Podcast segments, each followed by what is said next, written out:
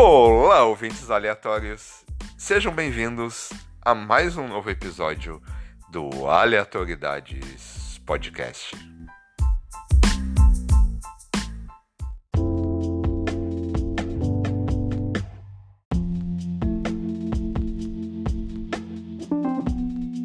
Hoje será um episódio solo, mas não será um episódio bônus, e sim será um episódio regular, no qual eu falarei brevemente sobre alguns serial killers tupiniquins. Algumas curiosidades, quem foram eles e como eles agiram nessa terra brasileira. Espero que vocês gostem tenham um bom episódio.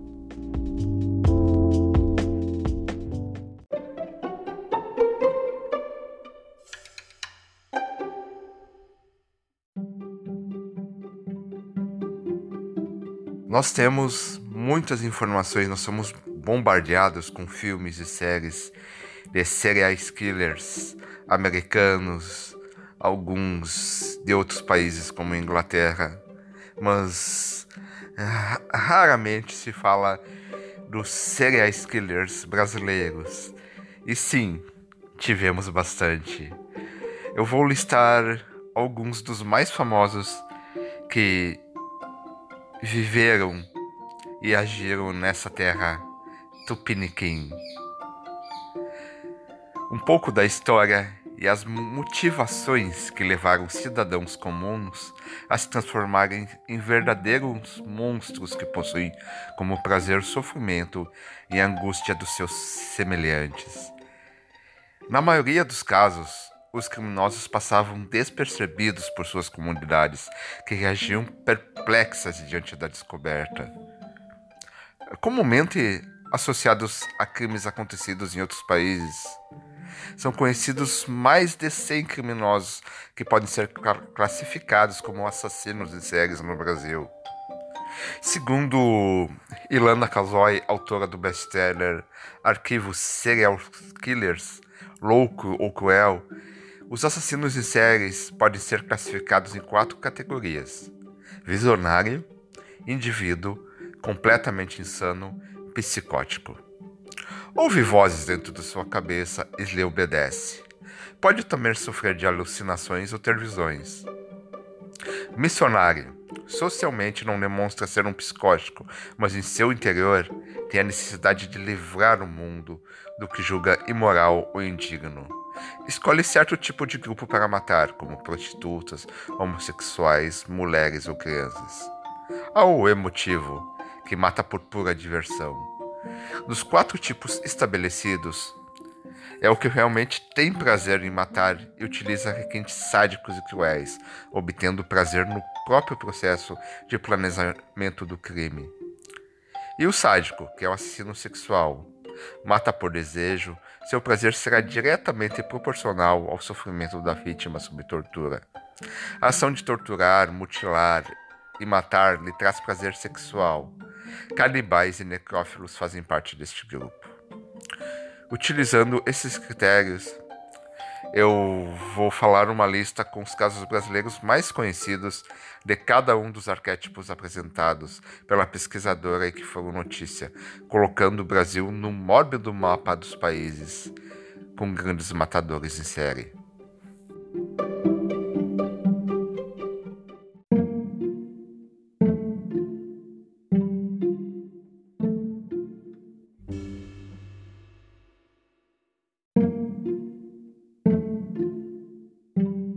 Maníaco do Trianon. Entre 1986 e 1989, Fortunato Bottom Neto, garoto de programa que atuava no Trianon matou 13 homens com idades entre 30 e 60 anos, com requintes de crueldade. Depois de combinar o preço do programa, ele seguia para o apartamento das vítimas, onde bebia com elas até que ficassem totalmente alcoolizadas. Amarrava os tornozelos e os pulsos, amordaçava e matava por estrangulamento, golpes de faca ou chave de fenda. Terminado o serviço, ele vasculhava o apartamento da vítima à procura de dinheiro e objetos valiosos que pudessem ser vendidos facilmente sem levantar suspeitas. A frieza com que Neto relatou os crimes chocou os policiais que trabalhavam no caso. Em um de seus depoimentos, o maníaco diz: Matar é como tomar sorvete. Quando acaba o primeiro, dá vontade de tomar mais. E a coisa não para nunca. Neto foi condenado por três dos sete crimes que confessou. Morreu na prisão em fevereiro de 1997, de broncopneumonia decorrente da AIDS.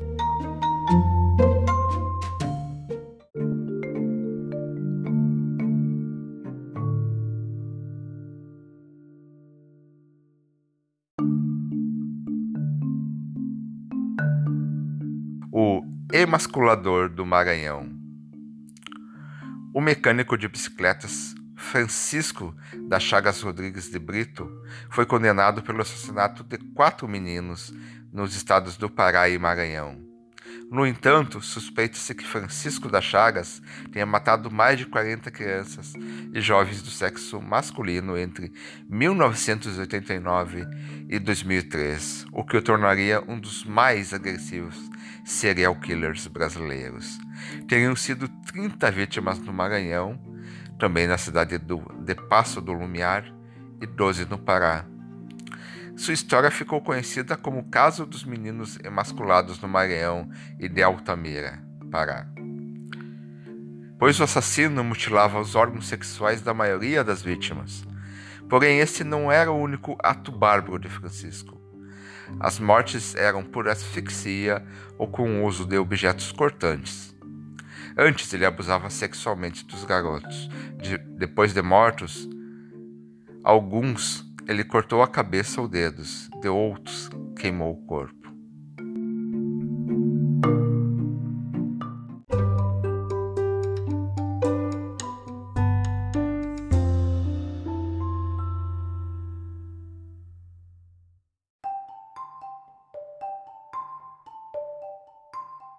O Vampiro de Niterói. Marcelo Costa de Andrade é o mais conhecido assassino religioso brasileiro. Marcelo cresceu na favela da Rocinha, no Rio de Janeiro. Quando tinha 10 anos, foi abusado sexualmente. Aos 14, começou a se prostituir para viver após fugir do reformatório. Aos 17 anos, tentou estuprar seu irmão de 10 anos. Aos 24 anos, em 1991, começou a matar. Ao longo de nove meses, efetuou 14 assassinatos até ser preso. Suas vítimas eram meninos de rua que ele atraía para áreas desertas, estuprava e estrangulava, drenava o sangue e o ingeria. Andrade confessou: Eu preferia garotos porque eles são melhores e têm a pele macia. E o pastor disse que as crianças vão automaticamente para o céu quando morrem, antes dos 13. Então eu sei que eu fiz um favor os enviando para o céu. Durante a investigação, foi atribuída a execução de uma menina. No entanto, o criminoso negou peremptoriamente o crime e em depoimentos afirmou que não mataria meninas, pois estas não mereciam o reino dos céus.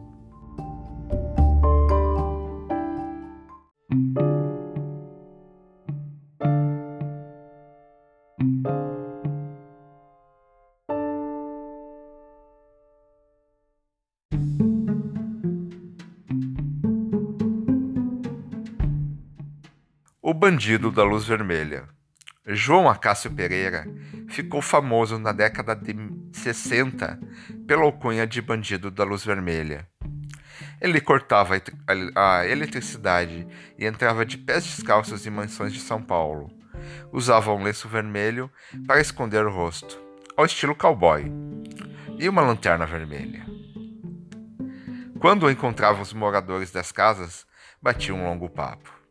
Algumas vítimas chegaram a cozinhar para o assaltante. Depois do papo, João fugia com o dinheiro. Era fascinado por filmes de faroeste, pela cor vermelha, e gostava de imitar o rei Roberto Carlos. Herdou o nome do norte-americano Kerry Chessman, que tinha o mesmo apelido e agia com uma lâmpada vermelha de carro de polícia, executado na câmera de gás em 1960 por 17 acusações de estupros e sequestros. A versão do Puniquim, no entanto, matava apenas por acidente, quando reagiam durante os assaltos. Foi preso em 1917. Passou 30 anos na cadeia e, quatro meses depois de solto, foi morto por, foi, foi morto por um tiro de espingarda numa briga de bar com um pescador em Joinville, Santa Catarina.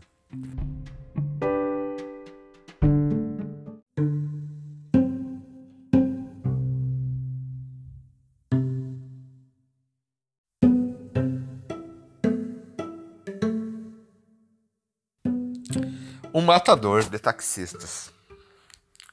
O ex-motorista Anestor Bezerra de Lima, de 30 anos, acusado de ter matado pelo menos 12 taxistas em Minas, São Paulo e Rondônia, confessou à polícia em Mato Grosso que não sabe quantos crimes cometeu nos três estados no período de 40 dias.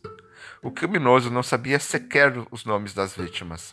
A polícia teve que utilizar fotografias para Lima fazer o reconhecimento durante o interrogatório nos inquéritos.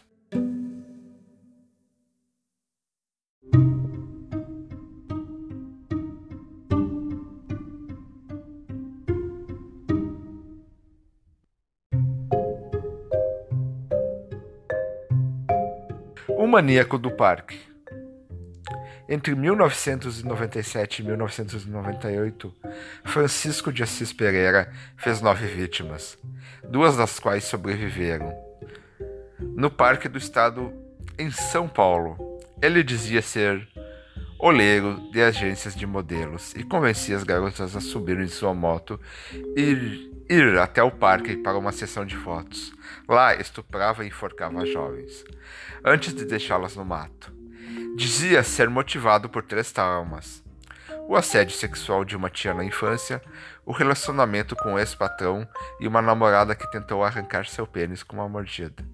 Condenado a 147 anos de prisão, recebeu mais de mil cartas de amor e se casou com uma das admiradoras. O que é bastante comum.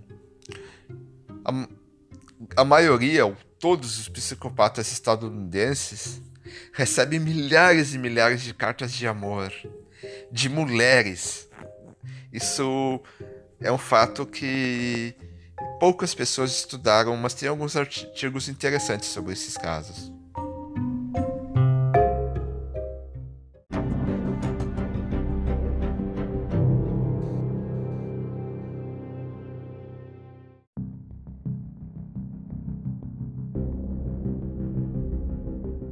Preto Amaral. Considerado o primeiro serial killer brasileiro, José Augusto Preto do Amaral foi um escravo liberto que serviu no exército estando na Guerra de, de Canudos, 1897, onde foi promovido a tenente. Findada a guerra, Amaral acabou sendo preso em Bagé, Rio de Janeiro, ao tentar desertar do Exército Nacional. Ao sair aos 56 anos, passou a morar em São Paulo. Em 1927, Amaral foi preso acusado de seduzir e estrangular três rapazes.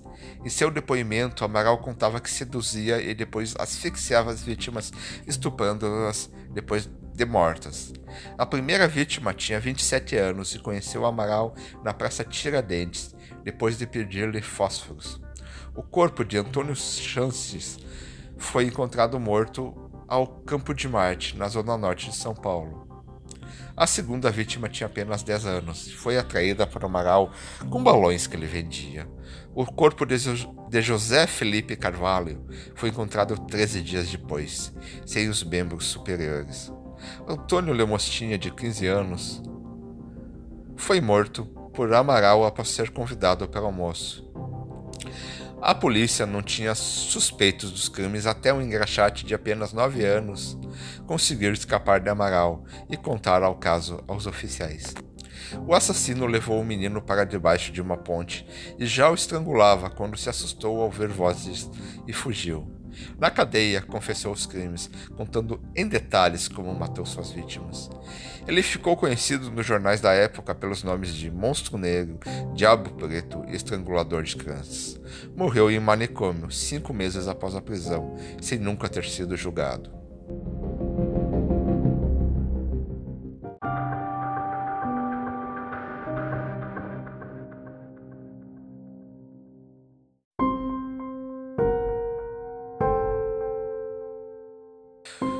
O linguiceiro da Rua do Arvoredo.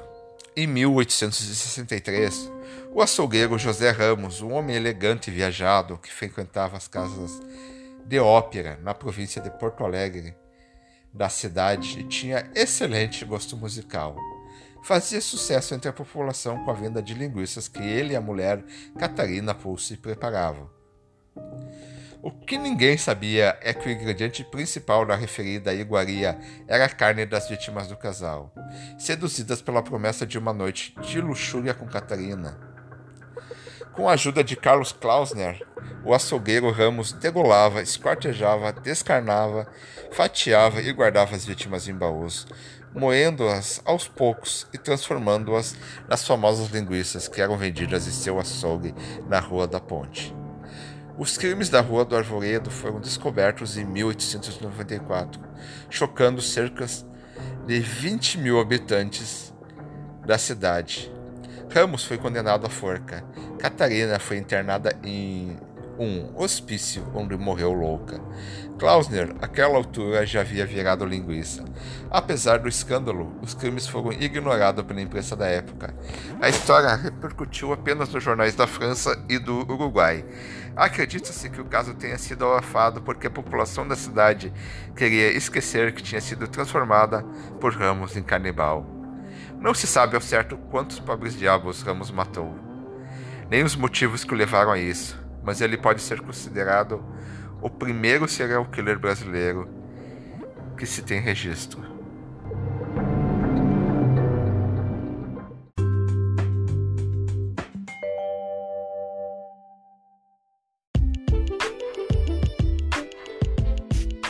Obrigado por ouvirem até agora.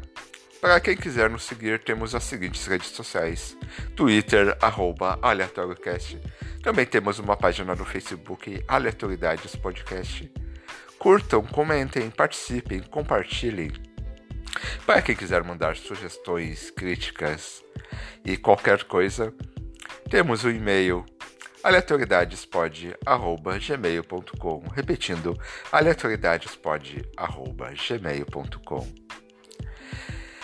E, por favor, nos sigam, assinem nosso feed em qualquer agregador de podcast da sua preferência. E isso ajuda o podcast a crescer.